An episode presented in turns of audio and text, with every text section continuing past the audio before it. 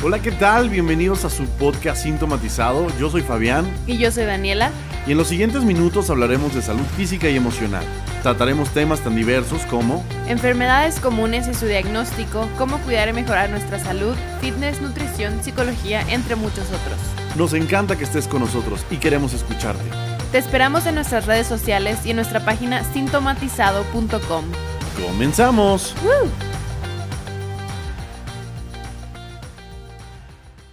Hola, ¿qué tal? ¿Cómo están? Bienvenidos a otro episodio más de su podcast Sintomatizado. Estamos muy contentos de tenerlos a todos ustedes. Dani, ¿cómo estás? Hola, hola, muy bien, gracias. ¿Y tú? Bien, también, muy contento, muchas gracias. Y bueno, cuéntanos, Dani, ¿qué vamos a hablar el día de hoy? El día de hoy vamos a hablar de cáncer de mama, aprovechando que estamos en octubre, no sé cuándo nos estén escuchando ustedes, pero el día de hoy es 13 em, de octubre. Y pues aprovechando que es octubre rosa y todo el mes de concientización y sensibilización del cáncer de mama, vamos a usar este episodio para hablar de eso. Oye, Dani, yo tengo una pregunta. Dime. ¿Se celebra algo o no? Mm. ¿O, es como solamente concientizar? El 19 de octubre es el Día Internacional del Cáncer de Mama, pero no es como cáncer de mama, o sea, no es una celebración, pues solo es un día una pues conmemoración. Para... Ajá, exacto. Ok. Por favor, no feliciten a la gente. o sea, no feliciten a las mujeres. ¿Sale? Ok, ¿quieres mandar saludos, verdad, Dani? Sí, quiero mandarle saludos a todos nuestros escuchas. Nos escuchan en México, en Estados Unidos, en Argentina y ya cruzamos el continente porque nos escuchan del otro lado del charco, en Irlanda y en Singapur. No sé cómo llegamos a Singapur, pero hola a todos allá. Saludos a los de Singapur. Y ya, hasta ahorita ahí es donde nos escuchan. De acuerdo, pues estamos muy contentos y muchísimas gracias por todo su apoyo. Vamos a empezar con nuestro episodio del día de hoy. Cáncer de mama. Creo que lo más importante sería empezar a, entender qué es. Cuéntanos. Okay, la primera definición que quiero darles es del cáncer. En general, ¿qué es un cáncer? Es una proliferación acelerada e incontrolada de células del epitelio glandular. Esto quiere decir que simplemente es un crecimiento anormal de células malignas que se reproducen muy rápido. ¿Qué es el epitelio glandular? El epitelio glandular es nada más un nombre que se le da a un tejido Epitelio es eh, muchas células juntitas, ¿no? Entonces esto forma un tejido y glandular es porque esas células son secretoras de algo, o sea, como pues las glándulas secretan hormonas y cosas así. Eso es el epitelio glandular, o sea, un, un tejido que secreta algo. En este caso estamos hablando de mama, entonces es una glándula, ¿no? O sea que hay diferentes tipos de epitelio glandular, nada más que en este, en este específico vamos a hablar sobre el epitelio glandular de las mamas hay diferentes tipos de epitelio en general, o sea, es cuestión histológica, o sea, más celular. No te preocupes por el nombre, simplemente lo que quiero decir es que la proliferación de estas células se da específicamente en ese tejido glandular. Ok, perfecto. Y en este caso de la mama. Así es. De acuerdo. Pero en sí, el cáncer, indistintivamente donde se encuentre, siempre es proliferación acelerada e incontrolada de células, ¿no? Sí. Pero estas células son células del mismo tejido donde se encuentran, ¿no? Ajá, y son células que mutaron por algún tipo de gen que se les llama oncogenes. Haz de cuenta que tú tienes tus células bien y de repente hay una que muta y se hace mala y esa se reproduce como rápido y furioso. Ok, e, eso es lo que no entiendo. ¿Qué significa que se haga mala? En términos generales pues solo es una célula que mutó. O sea, si tenías una célula que te servía para, em, no sé, suprimir tumores, que por ejemplo en este tipo de cáncer son unas de las que están afectadas, los BRCA1 o 2. Este es un tipo de gen que se dedica a, o bueno, que su función es la supresión de tumores y evitar la proliferación de estas células, ¿no? Entonces, si ese gen por algo viene mutado, ya sea genético o algo de, no sé, factores ambientales o de tu estilo de vida o algo hizo que este gen mutara, entonces hace que todas las células se conviertan en células malignas o las típicas células cancerosas que conocemos. ¿Cómo lo podríamos interpretar aquellas personas como yo, que no tienen ni idea? ¿Qué sería una célula maligna? Una célula, no sé, que, que no está cumpliendo su función adecuada o una célula eh, deformada? ¿Cómo, ¿Cómo lo podrías explicar de manera muy sencilla? Como una célula que antes era algo y cambió a... O sea, que tenía una función o simplemente que estaba ahí sin hacer nada malo y de repente algo sucedió que muta y se hace una célula mala y esa célula mala se reproduce muy rápido. De acuerdo, una explicación muy genérica para nuestro auditorio. Puede ser que las células de todo nuestro cuerpo están acostumbradas a regenerarse y a, multiplicarse conforme pues, sea el patrón de cada órgano, ¿cierto, Dani? Sí. El problema es cuando una célula como que pierde ese patrón y empieza a multiplicarse de una manera anormal, porque esa normalidad lo que genera es la creación de tumores en esas zonas. Así es. Y obviamente un tumor pues termina siendo un problema de cáncer, ¿cierto? Cierto. Ok. Ahora, Dani, platícanos un poquito sobre el diagnóstico.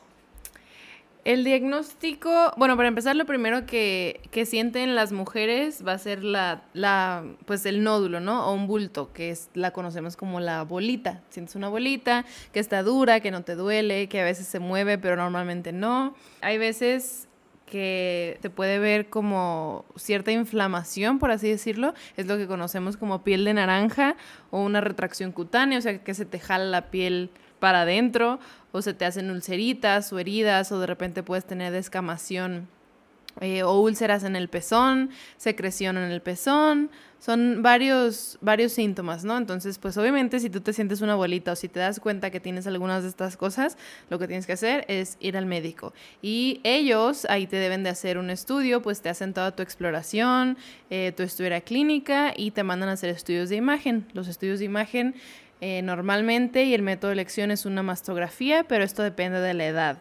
Por ejemplo, las mastografías se recomiendan a partir de los 30 años en caso de que tengas factores de riesgo, pero nunca antes de los 25. O sea, si tienes 25 y tienes factor, bueno, si tienes 24, por así decirlo, y tienes factores de riesgos y te sientes la bolita y todo eso, lo ideal es hacerte un ultrasonido, no una mastografía.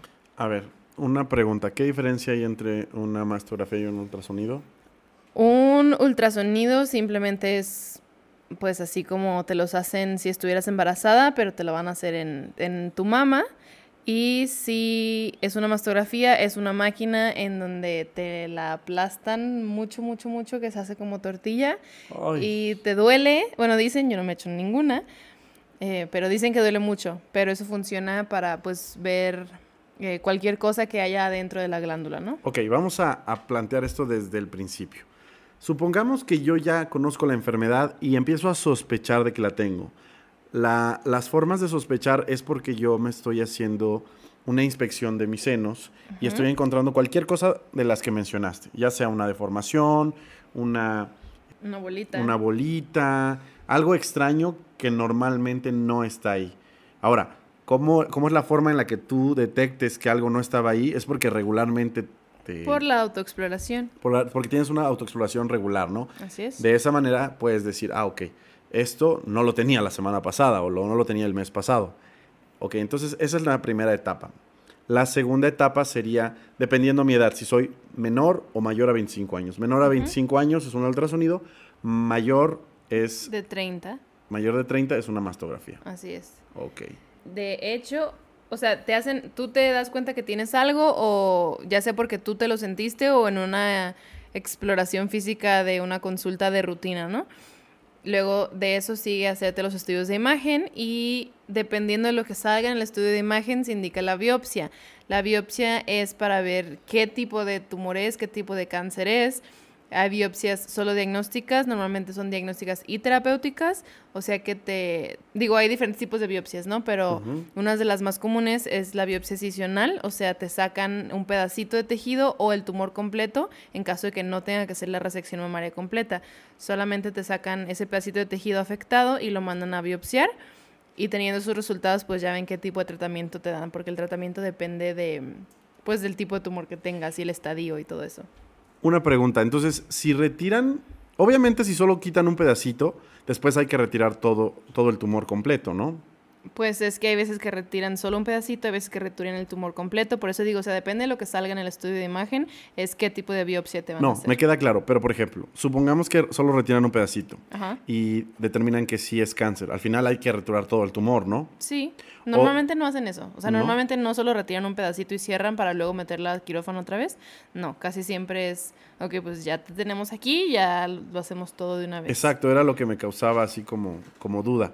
Ok, entonces si van a retirar todo el tumor, yo prácticamente ya quedé sana, o sea, Mm, sí y no. O sea, no es que hayas quedado sana, simplemente es que ya no tienes ese tumor. Pero como era cáncer, entonces hay veces que se tienen que hacer quimioterapias o radioterapias o algún otro tipo de medicamento para tratar la, la enfermedad sistémica en caso de que haya habido metástasis, es decir, que el cáncer se movió a otras partes de tu cuerpo, es necesario pues seguir con el tratamiento. platícame un poquito cómo es la, la- las quimioterapias. Las quimioterapias son medicamentos que te ponen intravenoso. Hay muchos tipos de medicamentos para hacer quimioterapias. Depende de qué está, como te digo, depende de qué estadio lo hayan encontrado, depende si hay metástasis o no, depende de qué tipo de cáncer sea. Todo eso es directamente con tu oncólogo. Ah, son medicamentos sanguíneos. E intravenosos, ajá. Ok. Y tengo que ir a algún lugar específico a que me hagan esa, esa aplicación, sí, ¿verdad? Sí, pues por- No es como que me normalmente lo sí. puedo por- hacer en casa. Ajá, no. Al menos de que tengas una enfermera o alguien capacitado para ponerte la quimioterapia, pero normalmente no, porque es un medicamento muy fuerte, entonces incluso tienen letreros como de que no los toques y que no entren, o sea, que no tengan contacto con la piel de alguien más y así, o sea, son, son muy especiales y muy de mucho cuidado. Yo tenía idea de que la quimioterapia era por medio de radiación. No, la radioterapia es una cosa y la quimioterapia es otra. La radioterapia son como rayos X, por así decirlo, que van directo al tumor y la quimioterapia es sistémico, o sea, te lo meten por la vena y esa, pues esos medicamentos atacan a las células. ¿Y es igual de agresiva la radioterapia que la quimioterapia? La quimioterapia es más agresiva porque la radioterapia es local nada más, o sea, es directo al tumor y la quimioterapia es a todo tu cuerpo. ¿Y es más común la quimio o la radio? Mm, es, son igual de comunes, depende de qué tipo de tumor tengas. Y depende de la etapa, a lo Y de- mejor en la, que, en la que se haya detectado. Ok, ¿qué más puedes platicarnos un poquito de, de diagnóstico de todo esto?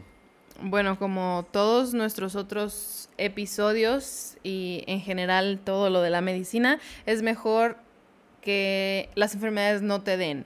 Y no digo que el cáncer de mama en sí sea prevenible, simplemente el, chiste es detectarlo a tiempo, ¿no?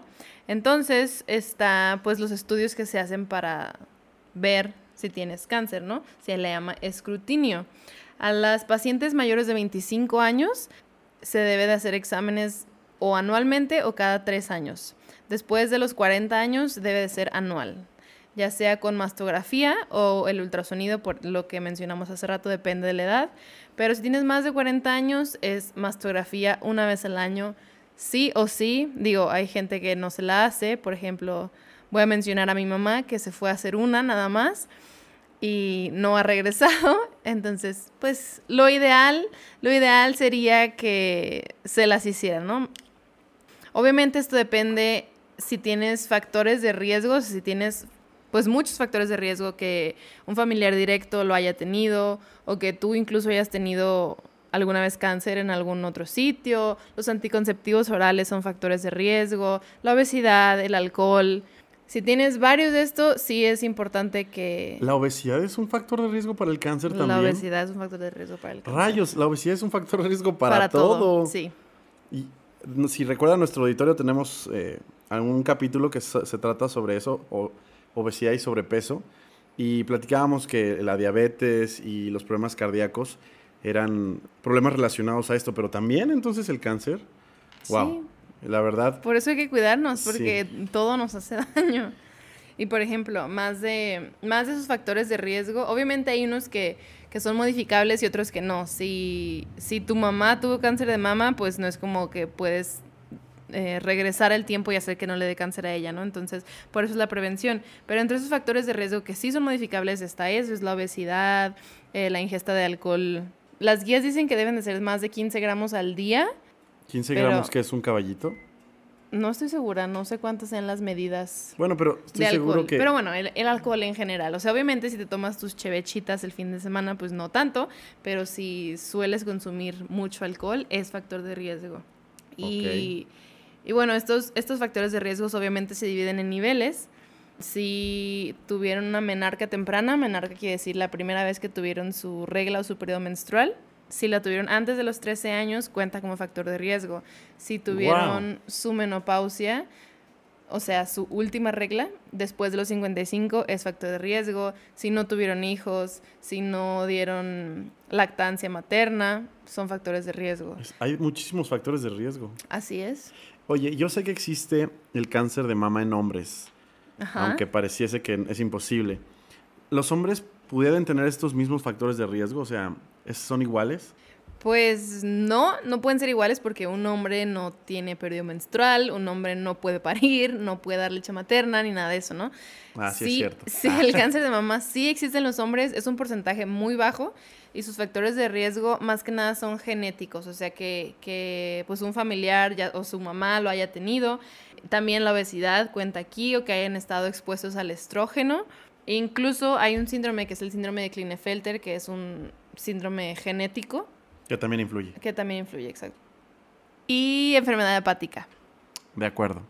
Yo quiero regresar un poco al tema de la mastografía porque he escuchado mucho entre mujeres que llega a doler. De hecho, mi mamá también me dijo que le dolió muchísimo una vez que se lo hizo. ¿Siempre les duele a todas? Eso es lo que, o sea, ahorita que les comenté que mi mamá no se la hace porque le dolió mucho, Obviamente esto depende del cuerpo de cada mujer y como siempre he dicho, todos los pacientes son diferentes, ¿no? Una amiga de ella también se la acaba de hacer y dice que no le dolió, que no sintió nada. Esto depende de qué tanta fibrosis tengas en tus mamas, ¿no? La fibrosis es como un tejido mm, como de cicatriz, por así decirlo, pero no es cicatriz porque obviamente no es cortada ni nada. Simplemente se hace una fibrosis en tu glándula mamaria y eso duele a veces se pueden llegar a sentir bolitas, pero es la bolita de la misma fibrosis. La diferencia entre una fibrosis y una bolita que sea tumor es que la fibrosis duele y el tumor casi siempre es indoloro. Entonces, depende de qué tanta fibrosis tengas, es que tanto te duele la mastografía o no. Ok, por eso depende, ¿no? Exacto. Pero la recomendación es que todas las mujeres arriba de 40 años se la tienen que hacer. Así es. ¿Cada cuánto? Esta es una pregunta muy importante. ¿Cada cuánto vendes hacer las mastografías? Si tú eres una mujer asintomática, sin factores de riesgo o un riesgo promedio, o sea, pues normal, y estás entre los 40 y los 49 años, te la tienes que hacer una vez al año. Si tienes entre 50 y 74 años, de una a dos veces al año. Si tienes más de 74 años y tienes buena salud, sí te la puedes hacer una vez al año. Si tienes más de 74 años y nos estás escuchando ahorita, es porque seguramente tu nieto te lo puso. Si estás bien, sí háztela. Si tienes riesgo alto de cáncer de mama, o sea, que tu mamá lo haya tenido, que, que hayas estado expuesta a radiaciones torácicas entre los 10 y los 30 años. Eh, ¿Cómo qué? ¿Cómo que es una radiación torácica? Que te hayan hecho radiografías, que hayas estado como en un lugar de explosiones nucleares. o sea, es, complicado que una persona esté en Chernobyl, ¿no? Pues no sé. Pero, por ejemplo, creo que sí es muy común que la gente durante su infancia se haya hecho alguna radiografía, ¿no? A lo mejor algún hueso roto. Yo nunca me he hecho una radiografía torácica y tengo 25, 24 años. ¿Ah, sí? No, hombre, yo me hice, yo creo que 20, 20 radiografías durante el lapso de mi niñez. Pues chécate. Sí, no, me voy a llevar a revisar las mamas. bueno, retomando, si tienes riesgo alto de cáncer de mama y ya tienes más de 30 años, sí te debes de hacer la mastografía, pero como dijimos, no antes de los 25. Si es antes de los 25, hazte ultrasonido. A ver, nada más una duda. Ahí queda un gap como entre los 25 y los 30. Redondeale. Es que, es que dices, menor a 25, eh, ultrasonido, mayor a 30, mastografía. ¿Y de 25 a 30 qué? Pues es que así están en las guías. O sea, las guías te especifican de 25 a 30 años. O sea, abajo de 25 y arriba de 30. Pero si tienes 28, pues ve con tu doctor y te diga cuál de las dos opciones es mejor ah, para ti. Entiendo, entiendo, entiendo. ok, entonces en ese lapso entre los 25 y los 30 depende de tu médico, ¿no? De lo que te recomiendan. Ah, ok. Y tenemos una un último dato, ¿no? De cuándo se hace la mastografía. Si tu hermana o tu mamá tuvo cáncer de mama premenopáusico, esto quiere decir mientras seguía arreglando, bueno, hasta la, la mastografía, ¿no? O si fue, o te la puedes hacer 10 años antes de la edad del diagnóstico del familiar afectado. O sea, si tu mamá tuvo cáncer de mama a los 50, tú te la haces a los 40. ¿Tan exacto? Pues hasta ahorita lo que se conoce, sí. Ok, de acuerdo. ¿Algún otro factor de riesgo que debamos contemplar? Eh, sí, si tu primer embarazo a término fue después de los 35 años, también es un factor de riesgo eso. Y pues ya los que ya mencionamos de que el, del antecedente familiar. Incluso hay unos factores em, genéticos. Hay mucha gente que le tiene miedo al cáncer porque, pues porque su mamá lo tuvo o su abuela o algo así. En general, el cáncer genético solo es del 5 al 10%. Y este 5 a 10%, pues hay una manera de saberlo que se hace un estudio genético y todo, pero solo si se tienen los recursos, porque suele ser algo caro. En este estudio te revisan lo que son los genes BRCA1 y 2, que son los que platicábamos hace rato, que son los genes supresores de tumor, ¿no? Si tienes estos genes mutados, es probable que pues que te pueda dar cáncer hasta cierto punto, ¿no? Dicen que entre el 45 y el 75% de las pacientes con estas mutaciones presentan cáncer ya sea de mama o de ovario. Así que... Pero es que sabes cuál es el problema. Creo que son tantos factores de riesgo que casi cualquier mujer cae. O sea, si no es por obesidad, si no es por eh, que su periodo le llegó antes de los 13 o que se le fue después de tal edad. O sea, hay tantos que yo creo que el 80% de las mujeres en México caen con algún factor de riesgo. Digo, no todos, pero con pues, por lo menos eh, uno. hablando de factores de riesgo, sí. O sea, por ejemplo, yo a mí mi menstruación me llegó mi primer día de secundaria, o sea, fue antes de los 13. Em, tomé anticonceptivos orales mucho tiempo. Mi abuela tuvo cáncer de mama y ella lo tuvo cuando tenía como 55, 56 años. O sea, sí fue postmenopáusico, pero de todos modos ahí está ese factor, ¿no? Entonces, sí, sí es... Yo creo que lo importante es lo que podamos prevenir, hay que hacerlo, ya sea la obesidad, ya sea el alcoholismo, no sé, cualquier otro riesgo, factor de riesgo, ¿te acuerdas de algún otro que nosotros podemos prevenir? Sé que hay un factor de riesgo emocional. Ok. De ah, hecho, me gustaría hablar de eso en algún otro episodio. Sí, vamos a tener un episodio específicamente para hablar del factor de emocional en el cáncer. Pero, ¿algún otro prevenible además de obesidad? Pues no, porque realmente tú no decides... Y alcoholismo. Ajá, o sea, esos sí son prevenibles, pero los demás, pues tú no decides qué está en tus genes, tú no decides cuándo te baja o cuándo te deja de bajar.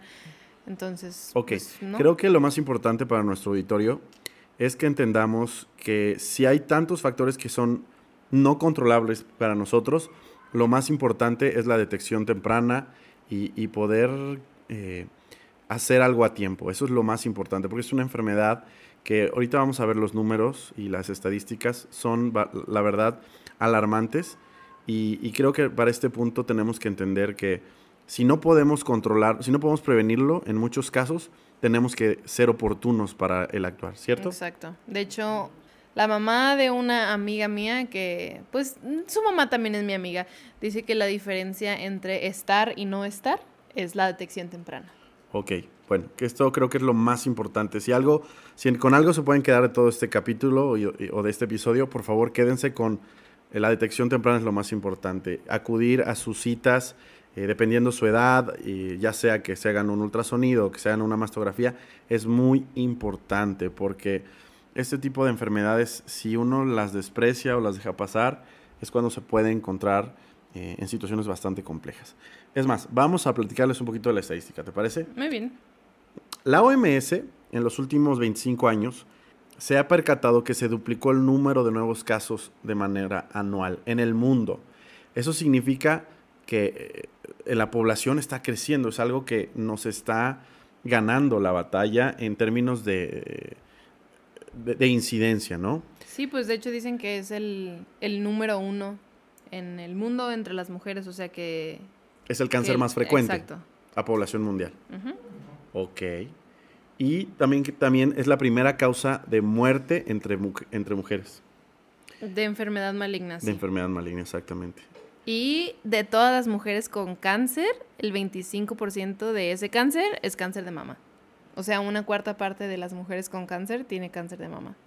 En Latinoamérica, la incidencia, eh, la última registrada 2016, dice que 27 de cada 100.000 mujeres lo, lo, están padeciendo. Los países con una tasa más alta son Argentina, Uruguay, Brasil y Guyana, que la verdad tienen números muy, muy, eh, muy elevados, por encima de los 27, ¿no? eh, también nos dice que en Latinoamérica la mortalidad está en alrededor de 47 por cada 100.000. Eh, de todas las mujeres que mueren con cáncer en Latinoamérica, 14% es debido a esta enfermedad, o sea, cáncer de mama, ¿no? Hay tres países justamente que tienen una alta tasa de mortalidad.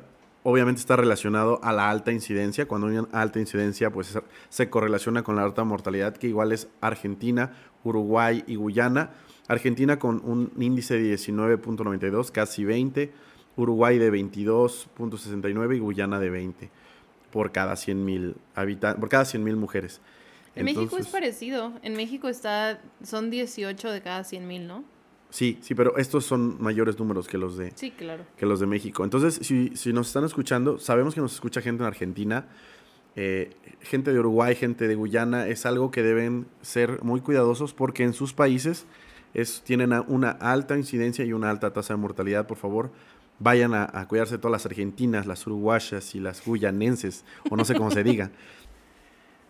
En México, en el 2014, la tasa de incidencia era del 22.5 por cada 100.000 y ese año se, se, se detectaron 11.300 nuevos casos. De hecho, de esos que reportan, el 70% de todos los casos en México se detectan ya en etapas avanzadas. Entonces, eso es lo que queremos llegar a prevenir, que se detecten antes para poder tratarlos, ¿no? Por eso tenemos una, una alta tasa de mortalidad, ¿no? Porque la detección es tardía. Sí. Entonces hay que, si, siete, si cada, de cada 10 mujeres, 7 se detectan eh, tardíamente, hay que invertir ese número. Lo ideal sería que 7 de cada 10 mujeres se detectara a tiempo para poder salvar a la mayor cantidad de ellas, ¿no? Así es. De hecho, igual los estados aquí en México con mayor mortalidad son Sonora, en número uno, Nuevo León, Coahuila, Chihuahua, Ciudad de México y Sinaloa. Wow. O sea, si eres del norte, vete a checar, por favor. No. También si eres del sur, vete a checar, Sí, sí, por sí. favor. Pero digamos que en, en términos de, de geográficos, las personas del norte tienen una mayor propensión al cáncer de mama. Y el otro día yo le preguntaba a Dani justamente, ¿hay alguna correlación en el, en el estilo de vida, en la forma de alimentación, que genere una mayor propensión en los estados del norte que el sur? Porque de manera global también es mucho más común en países desarrollados que en países tercermundistas.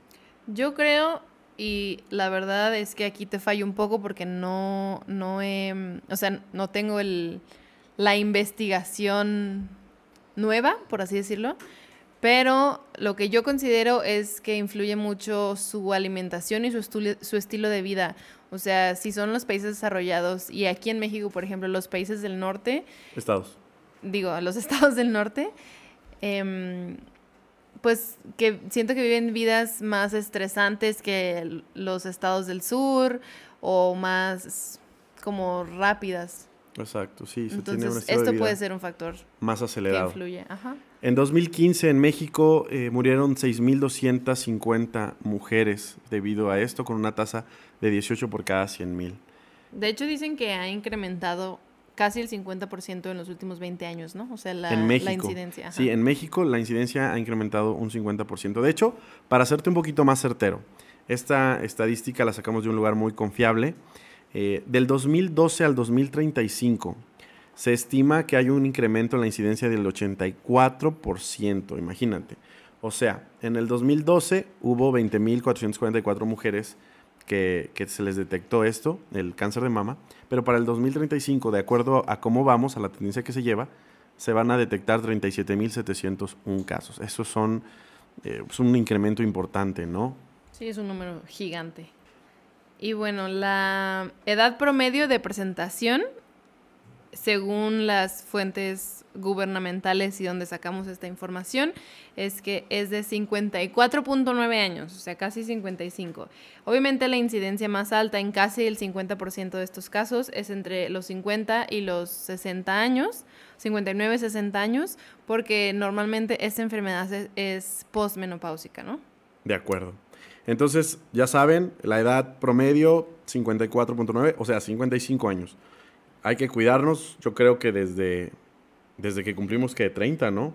Sí. Y obviamente, entre más nos acerquemos a, a los 50, hay que pues, ser más rigurosos con nuestro cuidado y con nuestra... eh, nuestras, mastografías, nuestras mastografías, nuestra autoexploración. Exactamente. Todo eso. De hecho, creo que también deberíamos de tener un episodio de autoexploración porque es una parte muy importante y no todos sabemos cómo hacerlo, ¿no? De hecho, el episodio de autoexploración es el siguiente. Por favor, no se pierdan en nuestro siguiente episodio. De hecho, es una trilogía esta del cáncer de mama. Va a estar muy buena. Yo creo que por hoy la información que les dimos es suficiente. No sé si quieres agregar algo más. Como todos los episodios, cuídense. No, no, no. En este episodio eh, en especial es tóquense. Sí, tóquense. Aprendan a tocarse, a revisarse, ir con sus doctores, a contarle a alguien lo que sienten. Y pues sí, o sea, la, la, la, prevención es el futuro de todo y en este caso como no podemos prevenirlo al 100%, entonces solamente detectarlo a tiempo para poder tratarlo. Perfecto, pues creo que es todo por el día de hoy. Eh, cuídense mucho, detéctenselo a tiempo y eso es lo más importante. Estaremos dando mayor información en los siguientes capítulos. Los queremos mucho. Nos despedimos. Bye. Bye. Pues muchísimas gracias por habernos escuchado el día de hoy. Estamos muy contentos de haber podido platicar con todos ustedes sobre el cáncer de mama. Fue un episodio muy ilustrativo. Así es. En lo particular, no tenía idea de la cantidad de casos que había, de la cantidad de factores de riesgo muy importantes. Y, y que pues, como les men mencionábamos durante el capítulo, toda mujer por lo menos tiene un factor de riesgo, ¿no? Totalmente. Entonces, toda mujer debe checarse. Y pues queremos invitarlos a que si tienen alguna duda, a si tienen sospechas de que ustedes pudieran padecer esto, ya sea a lo mejor un familiar también, o que se hicieron su revisión diaria y encontraron algo que no es normal, por favor vayan al médico, pero también pueden tomar esta opción ahora que estamos en un periodo donde salir a los hospitales es algo riesgoso. Pueden tener una asesoría médica en línea en www.sintomatizado.com, ¿cierto Dani? Cierto, ahí tenemos nuestro equipo de médicos en donde están dispuestos a ayudarles en cualquier duda que tengan y también pueden visitarnos en nuestras redes sociales. En Instagram estamos como sintomatizado MX y en todas las demás estamos solamente como sintomatizado. Muchísimas gracias a todos. Nos estamos viendo la siguiente semana en un episodio más de Sintomatizado. Chao. Bye.